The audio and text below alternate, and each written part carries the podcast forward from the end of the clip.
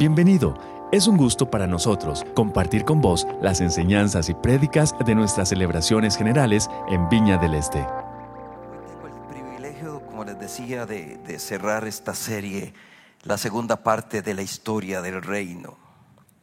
Ha sido un tiempo hermoso el que hemos pasado juntos, hermanos. Pero antes de iniciar, yo quiero hacerles un llamado. Y es que toda esta información que usted ha recibido no se puede quedar en la gaveta, hermanos. Hay que ponerla en práctica. Y lo mismo les pido con lo que en esta mañana el Señor puso en mi corazón para con ustedes. Padre, en el nombre de Cristo, te ruego que tu Santo Espíritu sea el que abra los corazones, las mentes para recibir tu palabra, Señor. Y que tu palabra, que es espada de dos filos, penetre, haga campo y que se pueda poner en práctica, Señor.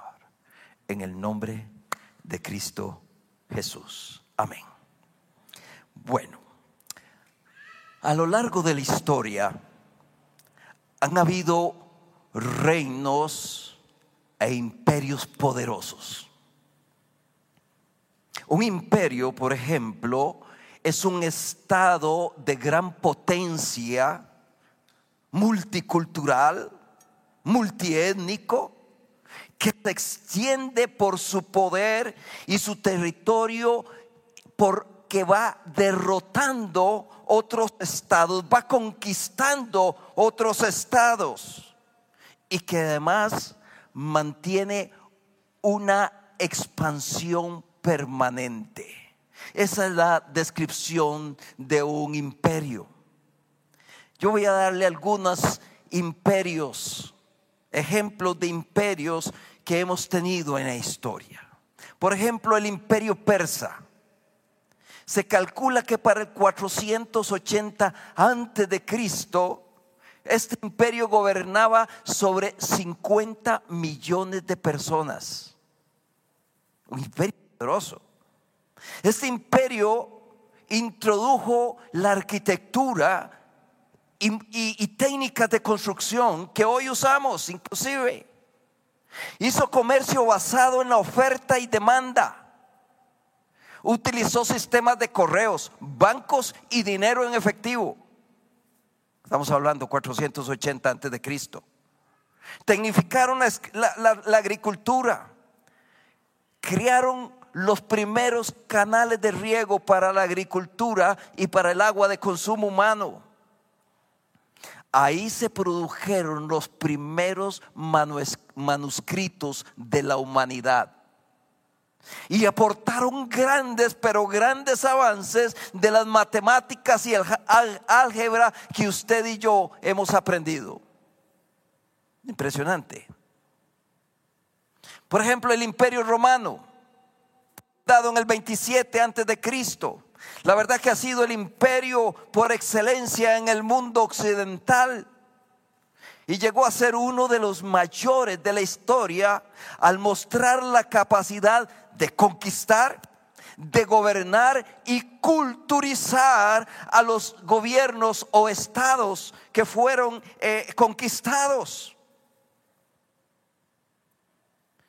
Su influencia llega hasta hoy también. Por ejemplo, el concreto con que construimos fue inventado por los romanos. ¿Saben ustedes que el modelo de leyes de nuestra legislación judicial es el modelo de leyes romano? Hasta aquí ha llegado su influencia. Imperios poderosos. El imperio mongol, y estoy dando trazas de, algunas cosas que, de las que hicieron fue el imperio de tierras continuas, o sea, que era tierra seguida, más extenso de la historia. En su apogeo se, se, extendió desde la península de Corea hasta el río Danubio. A partir de 1206, las tribus mongolas se unieron bajo la dirección de un guerrero famoso, Genghis Khan. Y el imperio llegó a tener una extensión de 33 millones de kilómetros cuadrados y llegó a gobernar sobre 100 millones de personas. Y el último imperio que voy a poner, por ejemplo, es el imperio británico.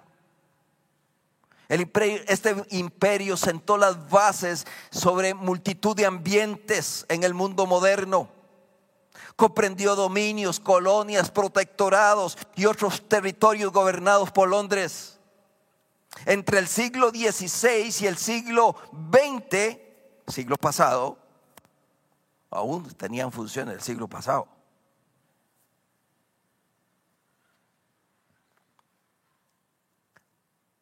Durante las primeras eh, décadas del siglo XX, llegó a gobernar sobre 458 millones de personas, es decir, una cuarta parte de la población del mundo en ese entonces. Imperio poderoso. Ahora, ¿qué hace que hoy, en el siglo XXI, estemos recordando estos imperios? ¿Por qué se los estoy nombrando? ¿Por qué son considerados imperios poderosos? Reinos poderosos. Es que por el poder que tenían conquistaron territorios, pueblos grandes y fuertes, se expandieron y gobernaron por mucho tiempo. Y lograron hazañas que dieron fama, brillo y honor, a sus gobernantes. Y hoy deseamos hablar del tema del poder del reino el poder del reino de Dios. Todos los anteriores reinos que nombré y muchos otros que existieron tuvieron un inicio y tuvieron un final. A pesar de que los romanos soñaron con tener una permanencia de mil años. Pero saben, el reino de Dios dice la escritura que no tendrá fin. Dice Lucas concebirás en tu vientre y darás a luz un hijo y llamarás su nombre Jesús. Este será grande y será llamado Hijo del Altísimo.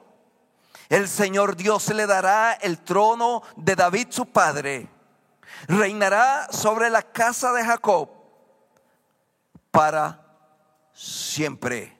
Y su gobierno y su reino no tendrá fin. El reino de Dios es un reino eterno, como lo es su rey.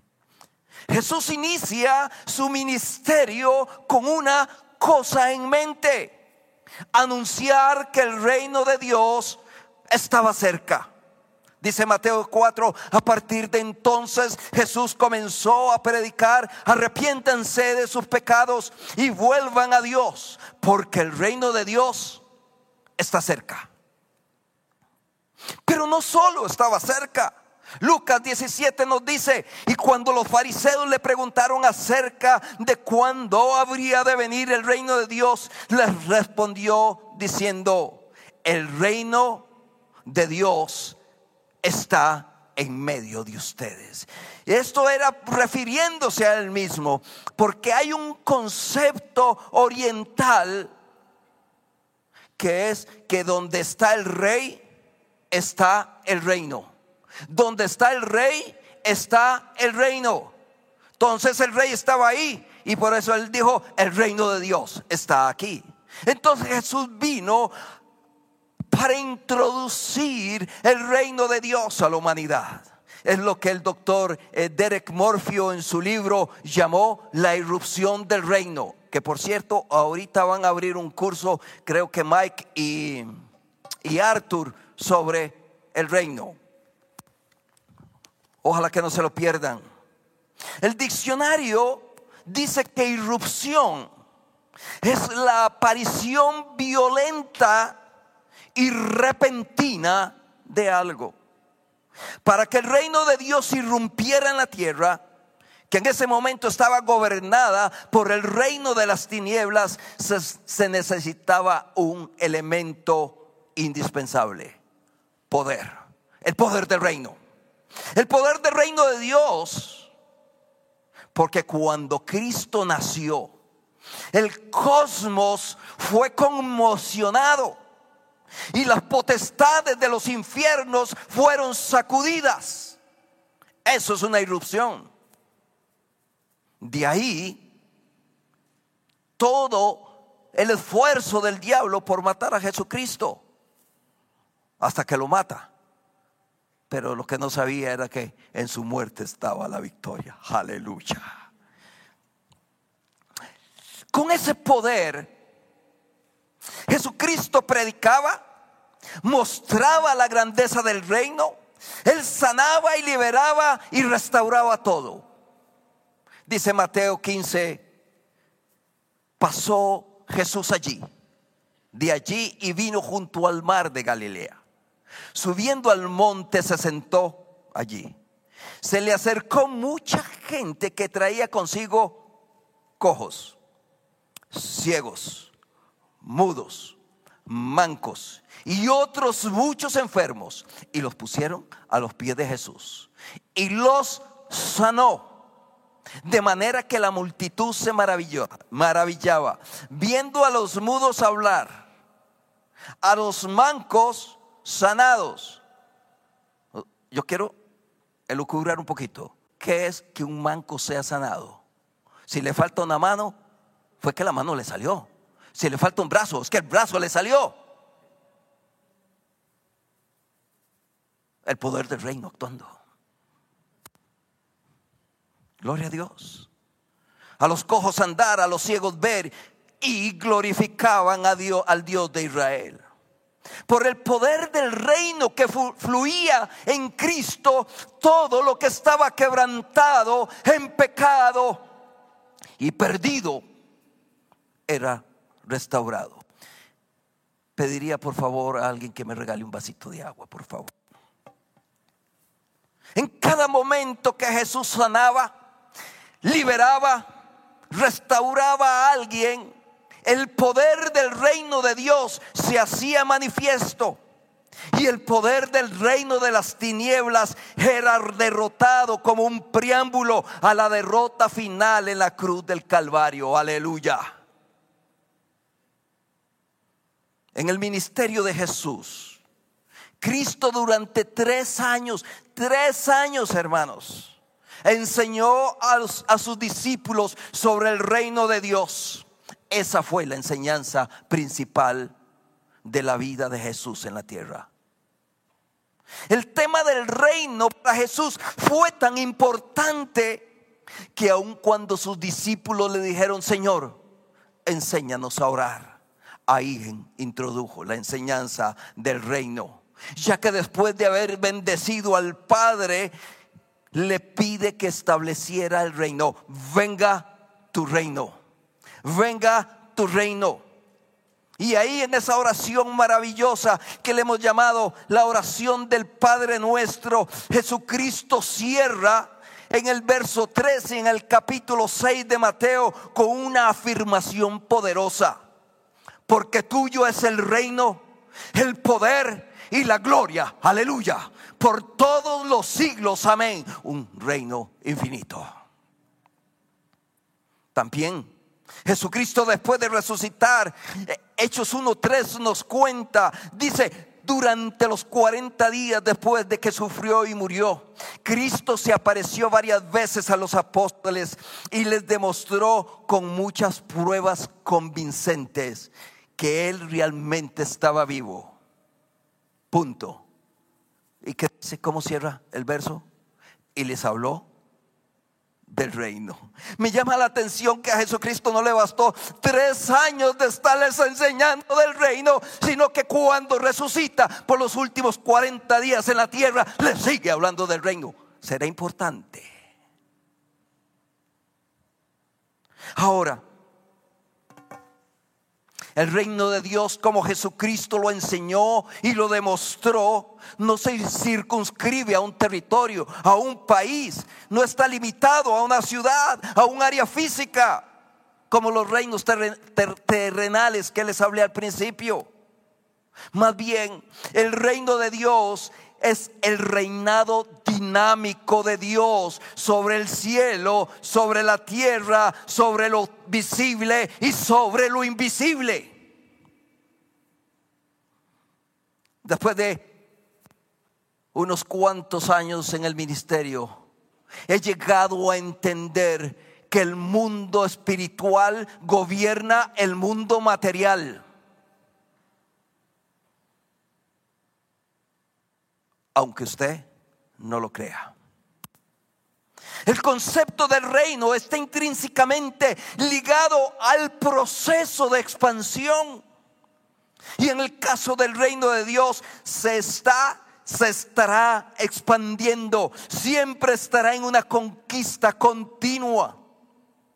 Por eso el reino de Dios es un reino dinámico e infinito. Que el Señor me lo bendiga. Ayer estuve en una fogata en un lugar muy alto de, San José, con un frío increíble y con un marascal que usted no, no sé cómo estoy hablando hoy.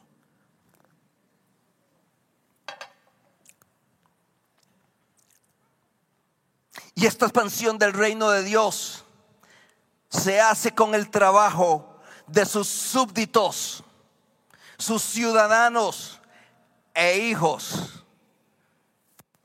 ¿Quiénes de los que estamos aquí y de los que me ven en casa están seguros que son súbditos del Rey de Reyes y Señor de Señores?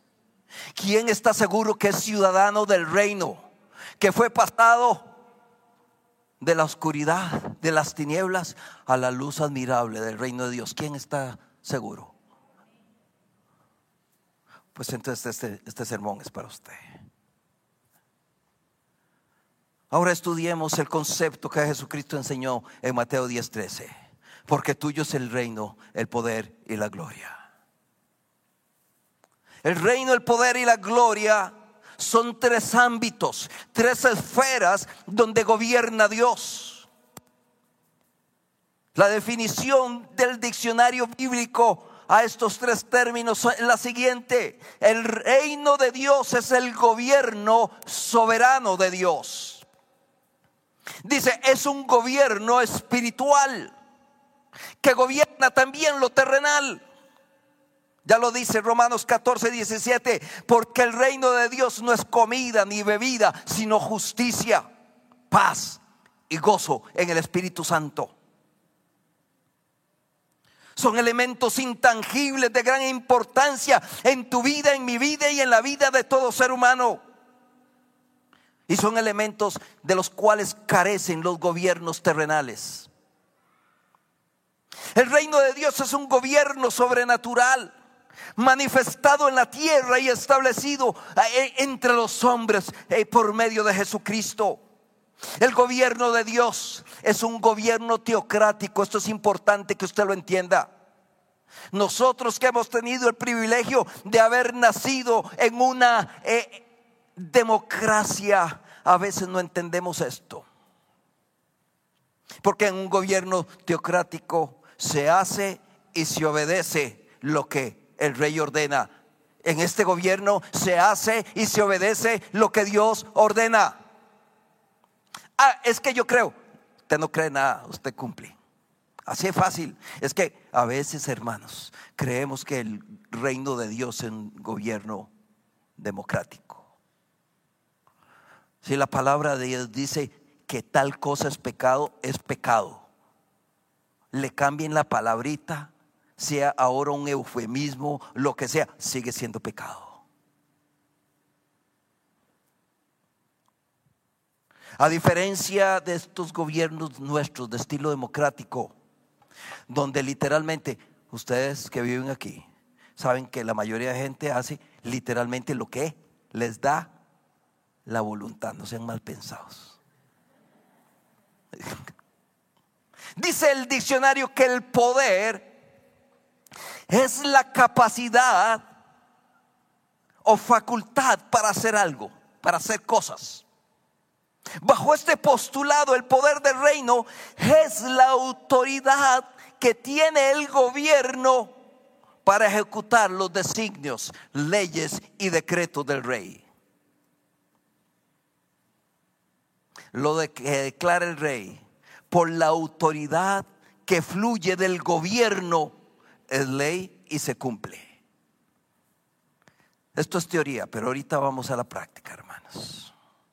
Ningún gobierno sobre la tierra puede articular leyes y hacer que se cumplan si no tiene el poder que lo respalde.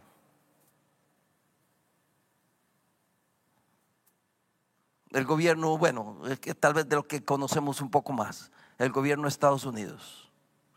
Ahí dice, hay un dicho que hay dos cosas seguras, la muerte y Hacienda.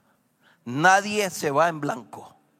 Aquí hay un montón de evasores, pero ahí grandes figuras han ido a la cárcel. ¿Por qué? Porque tienen el poder para hacer cumplir la ley. ¿Me explico, hermanos? Aquí dice, vamos a cobrar impuestos, 5% paga, 95% se lo brinca. No hay el poder para ejecutar las leyes. De igual manera, en el gobierno de Dios, en el reino de Dios, se tiene todo el poder para hacer cumplir la voluntad del rey, de Dios. Reino, gobierno. El reino y el gobierno ejecuta. A vez para que no se me confunda. Lucas 7, del 1 al 10, nos habla que este poder quedó claramente representado cuando Jesucristo, cuando vino el centurión a pedir sanidad por el hijo, eh, por el siervo. Y Jesucristo que iba a ir y el, centurión le dijo, no, no, usted tiene poder. Usted dice y se hace. Yo digo y se hace entre mis hombres. ¿Cuánto más usted? Vaya, su siervo está sano. Es el poder. Lo que dice el rey se cumple. Aleluya. Ahora, el mismo Jesucristo se lo dijo a sus discípulos antes de regresar al cielo. En Mateo 28, 18. Toda autoridad me ha sido dada en los cielos como en la tierra. Dios Padre entregó todo poder a su Hijo Jesucristo. ¿Y por qué se lo entrega? Porque Jesucristo es el Rey de Reyes y Señor de Señores. Porque había un pacto previo.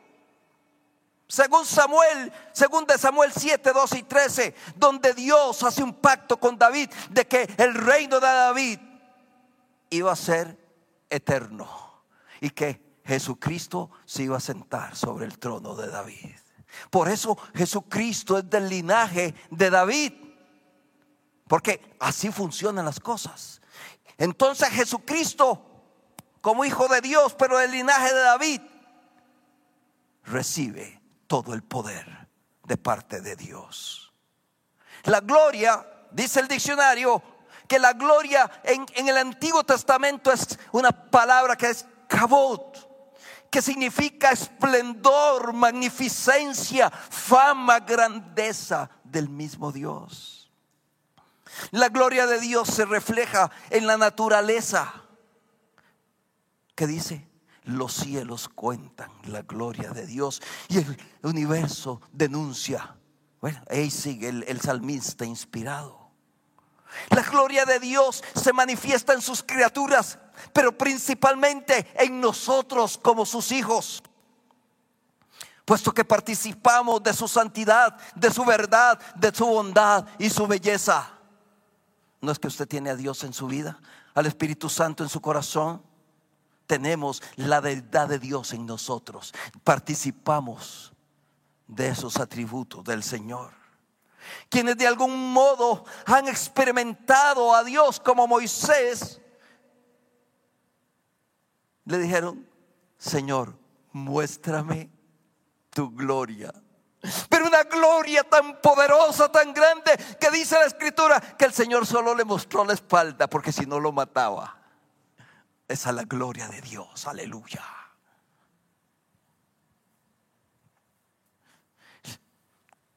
La gloria de Dios también está mostrada eh, de manera maravillosa como en el tabernáculo se manifestaba sobre el arca del pacto. Lo que el Antiguo Testamento le llama la chequina de Dios, la presencia de Dios, la gloria de Dios. Pero Dios quiere manifestar su gloria de manera más personal, reuniendo y salvando a todos los pueblos por medio del sacrificio de su Hijo Jesucristo. La gloria no es el reino. El poder no es la gloria. Sin embargo, los tres son interdependientes entre sí y operan de manera unida. En el desarrollo de su ministerio, Cristo hizo énfasis en enseñar el reino por medio de la demostración del poder del reino y todo lo hacía para la gloria de Dios. Enseñaba el reino, lo demostraba por el poder del reino, sanando a los enfermos, liberándolos de, pero todo para la gloria de Dios.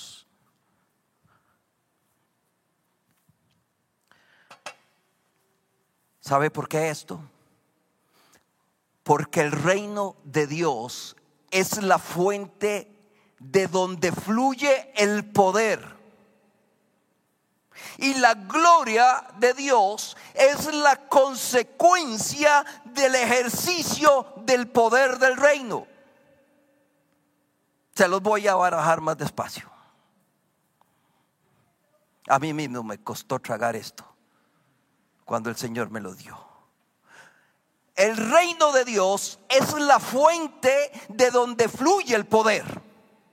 Y la gloria es la consecuencia del ejercicio del poder. ¿Me explico, hermanos?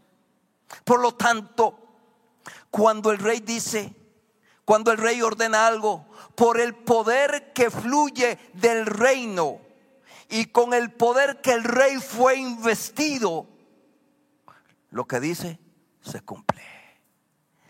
Estoy siendo enfático en eso, ya me imagino que se dieron cuenta. Lo que vemos en estos tres ámbitos de acción de Dios es total supremacía sobre todo reino, poder e imperio que pueda existir, que existió o existirá. Dios está sobre todo. Aleluya. Ahora, ahora que entendemos lo que Cristo enseñó, ¿por qué lo enseñó? debemos entender para qué lo enseñó. Todo tiene un propósito en el plan perfecto de Dios. Entonces, para entender eso, debemos centrarnos ahora en el poder del reino, pero en la vida de los súbditos. ¿Cuántos son súbditos? Yo levanto las manos y si pudiera levanto los pies, pero me caigo. Para entender eso, Volvamos a Mateo 28. Toda autoridad me ha sido dada en el cielo y en la tierra. Por tanto, vayan, hagan discípulos de todas las naciones, bautizándolos en el nombre del Padre y del Hijo y del Espíritu Santo. En este texto, hermanos, lo que estamos viendo es que el rey ha sido investido de todo poder en el cielo y en la tierra, sobre todo lo invisible y todo lo visible. Y como consecuencia, de ese poder que el rey recibió, Jesucristo, nos envía a nosotros como sus representantes. Por lo tanto, vayan. ¿Y qué dijimos? Que cuando el rey habla, cuando el rey ordena, los súbditos obedecen. Vayan. Es un mandato es una orden, es un decreto. De igual manera en Mateo 10.1 dice, llamando a sus doce discípulos, Jesús les dio poder.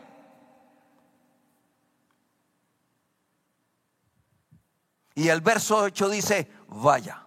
sanen enfermos, resuciten muertos, limpien leprosos, expulsen demonios, de gracia recibieron, de gracia.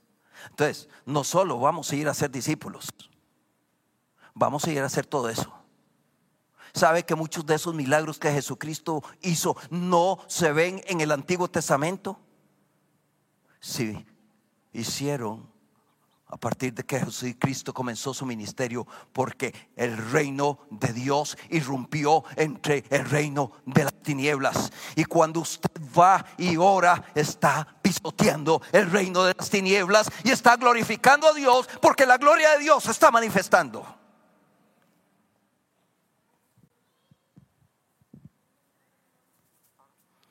También en Juan 14, 12, Jesucristo dice, les aseguro que el que, el que cree en mí hará también lo que yo hago e incluso cosas mayores. Hermanos, yo quiero que ustedes vayan asimilando esto, lo que usted es realmente. Entonces, ¿Qué significa ser enviado, ser representante, ser embajador de un reino? Bueno, voy a hacer un ejemplo. En el caso de un embajador terrenal, es la presencia del estado que manda el embajador dentro de otro estado. Como ejemplo, la embajada de Francia en Costa Rica, o sea, el territorio, el terreno, la propiedad donde está la embajada de Francia en Costa Rica es territorio francés. Costa Rica no tiene injerencia sobre ese espacio. También, como lo indiqué anteriormente, donde está el rey, está el reino. Por lo tanto, un embajador que representa un estado será portador de la presencia de ese estado que está representando donde quiera que él esté. Permítanme seguir con el ejemplo. Cuando el embajador de México, por ejemplo, monta en su vehículo y circula por las calles de San José, el pedacito de territorio que el carro va, ocupando se va convirtiendo en territorio extranjero. ¿Por qué? Porque el representante de ese reino, que representa la presencia del reino, está montado en ese carro. Y se los pongo todavía más crítico. Si ese chofer de ese embajador parquea en zona amarilla, parquea a la par de un hidrante, podrán llegar todos los tráficos que no le pueden hacer parte ni le pueden quitar la placa, porque ese es territorio del país que representa el embajador. ¿Sabían ustedes eso? Bueno, entonces con base en lo expresado en Mateo 10 y Mateo 28, usted y yo somos representantes del reino de Dios porque Jesucristo te envió y Jesucristo me, me envió a mí también. Y donde usted está, la presencia del reino de Dios está ahí con usted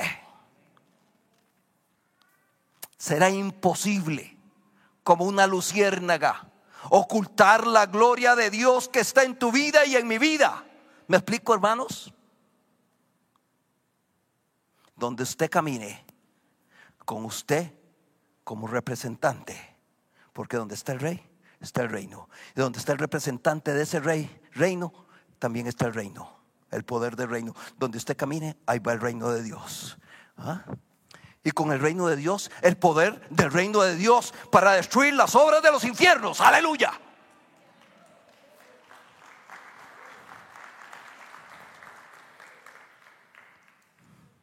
Ya les dije que cada vez que Jesucristo sanaba, liberaba y restauraba a alguien, el poder del reino se hacía manifiesto. Y el poder de las tinieblas era derrotado como un preámbulo a la derrota final y total en la cruz del Calvario. Es lo mismo, hermano, cuando usted y yo oramos en el nombre del Rey, en el nombre de Jesús, y esgrimimos el poder del reino que nos fue otorgado y entregado. Es el preámbulo de la consumación del reino de Dios que representamos aquí en la tierra, que ha de venir. Porque recuerde que estamos en esa tensión escatológica del ya y el todavía no. Amén. ¿Se da cuenta, hermanos, de lo que usted es realmente? ¿Ha, entrado en razón de lo que usted representa? No sos cualquier hijo de vecino. Sos el embajador del reino de Dios aquí en la tierra, aleluya. Hay un librito que estudiamos que se llama Creerle a Dios. Y hace cinco postulados, cinco declaraciones de fe que nosotros tenemos que creer. Me voy a permitir leerlas y, las voy a leer para no equivocarme. Debemos creer que Dios es quien dice ser. O sea que Dios es Dios. Debemos creer que Dios puede hacer lo que afirma que puede ser. Y hasta ahí viera que está, está fácil de entender. Pero el tercero es el que más cuesta. Debemos creer que yo soy quien Dios dice que soy. Debemos creérnosla que usted es hijo de Dios. Debemos creernos que usted tiene el poder del reino de Dios. Es el poder que abrió el mar rojo. Es el poder que levantó a Lázaro. ¿Me explico, hermanos? O sea, aquí les, les dejo tarea.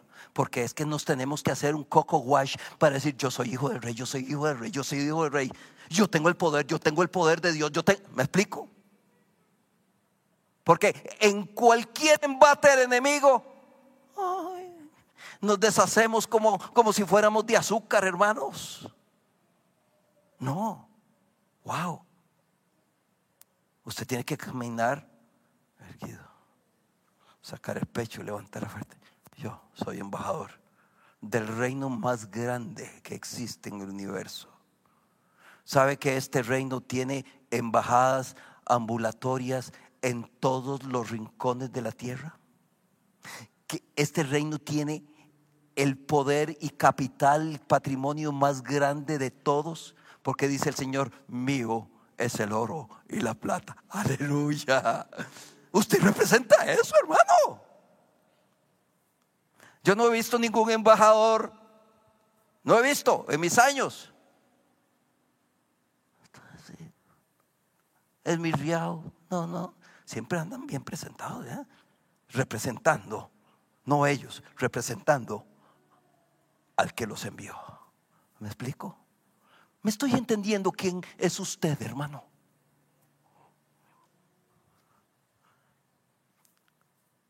Ya casi termino, por favor. Ejerzamos el poder del reino que nos ha sido otorgado. Bueno,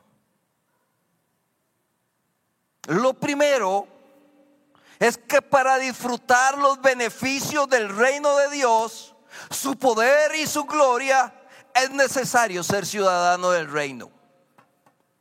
¿Y cómo logramos eso? Bueno, naciendo en el reino. Ciudadanía por nacimiento. O sea, los que nacimos, tuvimos la, bendición de nacer aquí, somos costarricenses de nacimiento. Habrán otros, otras personas que son nacimiento, eh, que son costarricenses por, eh, como por adopción, ¿verdad? Por, ya se me olvidó la palabra. Naturalización, gracias por la ayuda. Pero en el caso del reino de Dios, no hay naturalizaciones. Hay que nacer en el reino. Ahora, ¿cómo dijo Jesucristo a, a Nicodemo? Es necesario nacer de nuevo. Es necesario nacer del agua del Espíritu. ¿Cómo? Arrepintiéndonos de nuestro pecado. Reconociendo que Jesucristo es nuestra única opción para perdonar nuestros pecados y hacernos justos y aceptables ante el Dios Padre. Bueno, una vez que somos ciudadanos por nacimiento, tenemos beneficios de vivir en el reino. Por un ratito que el Señor me permitió ir a ayudar a, mi hermano Edgar a California, es interesante la cantidad de inmigrantes ilegales que hay ahí. Entonces, hermanos, cualquier café, cualquier almuerzo, cualquier actividad que usted haga donde, por supuesto, ellos asisten, solo se habla de una cosa. ¿Sabe qué? De la migración. La migra le cae. Es terrible. Los que están legalmente, hermanos, andan saben que no, les quitan los carros, o sea, tienen todos los privilegios. ¿Por qué? Porque están legalmente. Para vivir en el reino de Dios y obtener los beneficios del rey, del reino de Dios, tenemos que haber sido ciudadanos por nacimiento. ¿Me explico, hermanos? Ahora, ¿qué significa ser ciudadano? Ser miembro pleno de una comunidad y tener los mismos derechos de los demás. Se los vuelvo a leer porque esto va a ser muy importante en el desarrollo de la última parte que estoy haciendo. ¿Qué es ser ciudadano? Ser miembro pleno de una comunidad. Tener los mismos derechos que los demás. Bueno, uno de los derechos con los que seremos beneficiados al ser ciudadanos del reino, del reino de Dios, es el poder el poder del reino de Dios. El poder del reino en nosotros inició allá en Hechos 1.8, pero recibirán poder. ¿Se acuerdan? ¿Cuándo? Cuando el Espíritu Santo descienda sobre ustedes, dice el texto. ¿Para qué? Para ser testigos y hablarán a la gente acerca de mí en todas partes. O sea, tiene un propósito es decir, para establecer, consolidar y extender el reino de los cielos aquí en la tierra. Yo no sé ni qué hora es y no me diga, no, no, no, quiero saberlo, hermanos, porque ya voy a terminar. Téngame paciencia. Ese es uno de los privilegios de las canas, hermano. Bueno, donde hay bueno, a partir del momento que el Espíritu Santo, el Espíritu de Dios está con nosotros y en nosotros, porque somos ciudadanos. A partir de ese momento, usted y yo somos portadores y representantes del reino de Dios donde estemos. ¿Sabe? No solo en la iglesia los domingos en su trabajo, en su universidad, en su escuela, cuando va caminando por la acera, cuando está sentado en el bus a la par de alguien. El reino de Dios está ahí presente. Aleluya.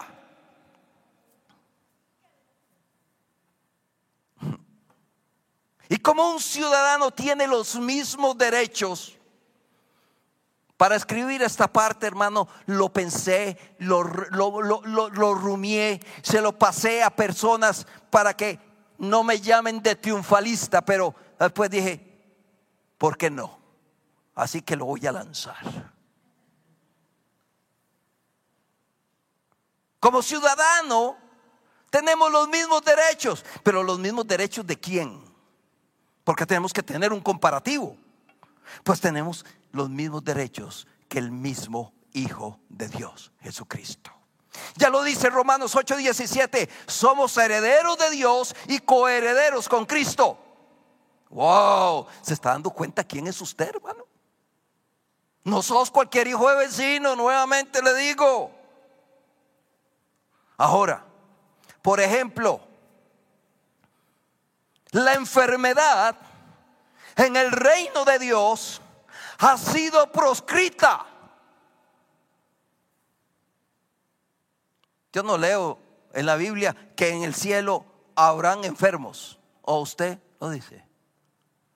Es más, me acuerdo de un himno cuando yo estaba chiquitillo y los hermanos bautistas que están aquí, que me están viendo, allá en el cielo no habrá más llanto, ni más eh, no sé qué, ni más dolor, no hay nada, solo hay felicidad, gozo, paz, amén.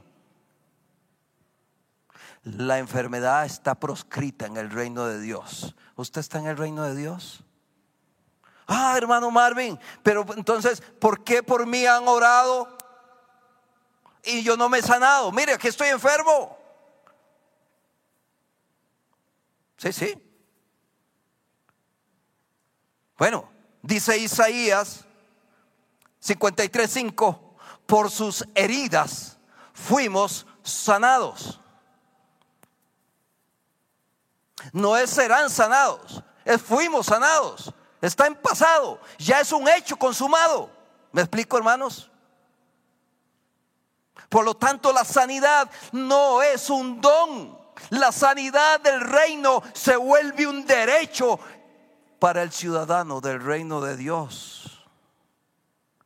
Por tal razón, por medio del poder que hemos recibido, por ser representantes del reino, tenemos toda autoridad para reprender y echar fuera la enfermedad en la, en la vida de nuestros seres queridos y la gente que nos rodea. Sí, hermano, pero yo sigo enfermo. Bueno, permítame explicarle esto. Y lo que voy a decir, usted se lo aplica a todos los privilegios que voy a seguir hablando. Lo primero es que debemos orar y reprender la enfermedad porque así se nos ordenó. El rey ordenó, vaya, sanen enfermos, me explico. Entonces usted y yo lo tenemos que hacer. Primero, por obediencia. Amén. Es que, hermanos, sanar enfermos, resucitar muertos, limpiar leprosos, expulsar demonios. Esa es la tarea del embajador. Ok. Ahora, pero también recuerde que vivimos en esa tensión escatológica del reino, del ya y el todavía no, que el reino vino, pero no en su totalidad, está por implantarse totalmente. ¿Me explico, hermanos? ¿Se acuerdan ustedes el pasaje de Daniel 10? Cuando dice, que Daniel propuso en su corazón orar. Solo había propuesto, no se había puesto a orar. Y dice que la oración, la respuesta de la oración ya venía en camino. Pero fue estorbada por los ejércitos de los demonios por 15 días. Había una lucha en el cosmos o sea, muchas oraciones no son contestadas inmediatamente por primero, bueno, ahora voy a hablar de la soberanía de Dios, porque el diablo las estorba. ¿Me explico, hermanos? Esto no es como un microondas, que usted oprime el botón cinco segundos y está caliente. No, hay que orar, hay que pelear la batalla. Hasta que el reino de Dios sea establecido en su totalidad en la tierra, Vamos, oramos y se cumple. Amén. Así es. Pero entonces, mientras tanto, debemos, seguir orando, debemos seguir reprendiendo, porque obedecemos al Rey de Reyes. Ok, pero no podemos dejar de lado también la soberanía de Dios. Tengo un pasaje aquí para demostrarles esto. Dice Juan 9, 1, 3. Al pasar Jesús vio a un hombre ciego de nacimiento y le preguntaron sus discípulos diciendo, Rabí, ¿quién pecó? O sea, están haciendo automático el asunto. Hay enfermedad, hay pecado. ¿Verdad? Esto es lo que están haciendo los discípulos. Entonces, eh, eh, eh, ¿quién pecó? ¿Este o sus padres? Para que haya nacido ciego. Y respondiendo Jesús le dijo, no es que, este, que, pecó este ni sus padres, sino para que la obra de Dios se manifieste en él. Es decir, que a veces oramos y no somos sanados o nuestra oración no es contestado porque Dios permite que esa enfermedad esté ahí con un propósito definido en el plan perfecto de Dios en nuestras vidas. No podemos dejar la soberanía de Dios. Amén. Y aclarado este punto, sigamos hablando de los privilegios del reino. Y como le digo, todo esto, estos tres puntos, se lo aplicamos a los que siguen. La liberación es un derecho del ciudadano en el reino de Dios. Porque dice Juan 8:36, porque si el Hijo nos libertó, somos verdaderamente libres. Y el rey dijo esto, y esto se cumple. Aleluya. Aquí, así que no podemos permitir que los hijos del reino estén bajo la opresión diabólica del reino de las tinieblas, porque fuimos hechos libres por Jesucristo. Y usted debe ejercer la autoridad de Dios para mantener esa libertad en su vida y en los que lo rodean. Porque donde usted está, la presencia del reino y el poder del reino están con usted. La restauración en sus vidas de todo evento traumático del pasado. No sé si son violaciones, divorcios agresivos, eh, eh, maltrato de los padres, lo que sea. Todo evento traumático del pasado, el Señor vino porque todas las cosas son hechas nuevas. Aleluya. Es un derecho del ciudadano. Así que no permita que el enemigo te esté martirizando con algo que ya fue perdonado, que ya fue restaurado. ¿Me explico, hermanos? No le ponga mente a la basura de la mentira del diablo porque él es mentiroso. El Señor te hizo libre, el Señor te hizo salvo, ya te perdonó. Las cosas viejas pasaron. Su pasado quedó en el pasado y sus pecados en el fondo de la mar. Así lo dice la palabra. Así que tiene el diablo que venirme a recordar algo que yo hice hace 20 años si el Señor ya me perdonó? Entonces está aquí y en su corazón decir, mentiroso, eso no existe. La felicidad, la paz, el gozo son un derecho del ciudadano del reino de Dios. Los recursos necesarios para vivir dignamente son un derecho del reino de Dios. Si alguno de estos elementos está haciendo falta en tu vida, debemos empoderarnos y ejercer el poder del reino en nuestras vidas. Y no permitir que el reino de las tinieblas nos arrebate lo que Dios nos ha dado. No he visto justo desamparado, ni su simiente que mendigue pan. A mí lo que me dice este texto es que Dios va a suplir, aunque sean las necesidades básicas tuyas. ¿Me explico, hermanos?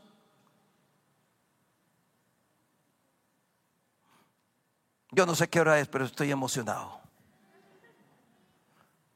Recuerdo que en un momento de mi, de, mi, eh, de mi enfermedad de cáncer, teníamos cinco colones, un billete de cinco colones era lo único que teníamos. Y estábamos celebrando nuestro aniversario de bodas, de yo.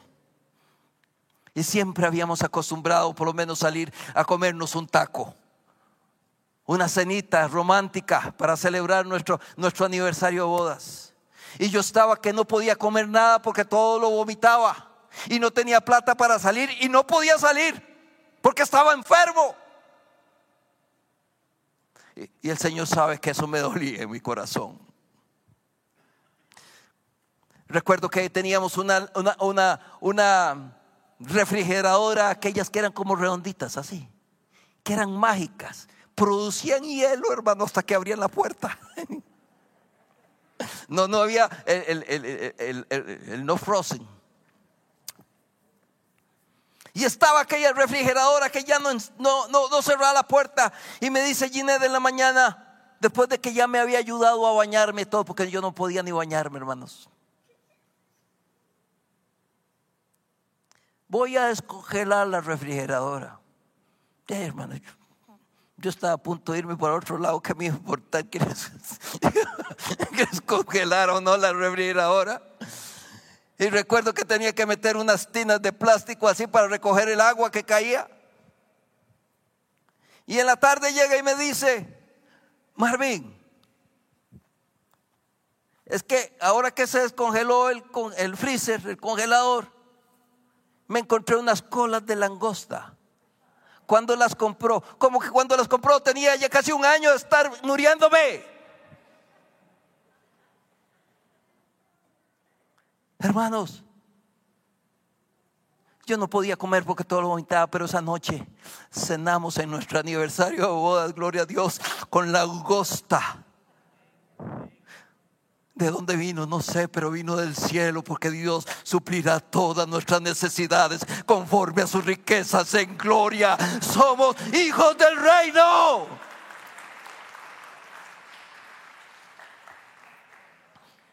Téngame paciencia, ya me en 20 minutos termino.